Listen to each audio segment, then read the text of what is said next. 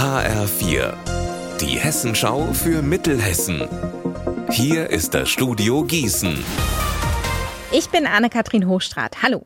Hat die Papierfabrik in Oberschmitten im Wetteraukreis doch noch eine Zukunft? Heute wurde von der Inhaberin Glattfelder die Nachricht verbreitet, dass der Standort in Nidda verkauft wird. An die türkische Iş Holding. Eine Schließung sei damit vom Tisch, hieß es von der Geschäftsleitung. Weitere Details zur Übernahme des Standorts wurden nicht bekannt, etwa ob und wenn ja, wie viele Arbeitsplätze vor Ort erhalten bleiben können. Vielleicht waren es Diebe mit ziemlich großem Durst, die da am vergangenen Wochenende zugange waren. Ungewöhnlich ist der Diebstahl auf jeden Fall, weiß Alina Schaller. Ganze 85 Kisten Bier.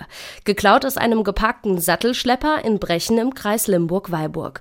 Passiert ist das Ganze schon vergangene Woche. Das hat die Polizei jetzt per Pressemitteilung rausgegeben. Mit der Bitte um Zeugenhinweise.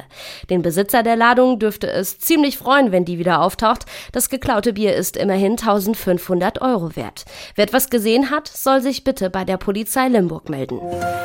Im Vogelsberg ist kulturell gerade was Spannendes im Gange. Auf der Social-Media-Plattform Instagram ruft eine Kulturinitiative die Leute aus drei Gemeinden dazu auf, eine Zeitkapsel zu befüllen. Für die Vogelsberger der Zukunft.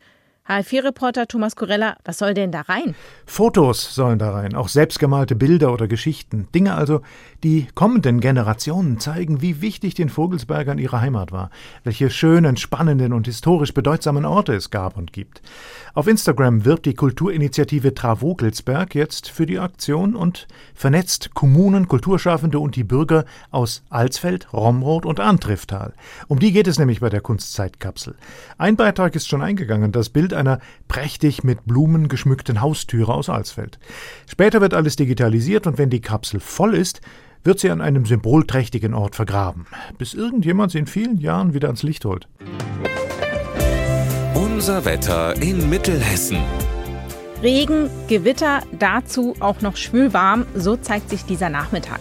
Die Sonne kann sich heute aber auch durchaus noch mal zeigen, bei 23 Grad in Greifenstein und 24 Grad in Laubach. Morgen wird es wieder schwül, es kann auch wieder gewittern, aber es gibt auch ein bisschen Sonne.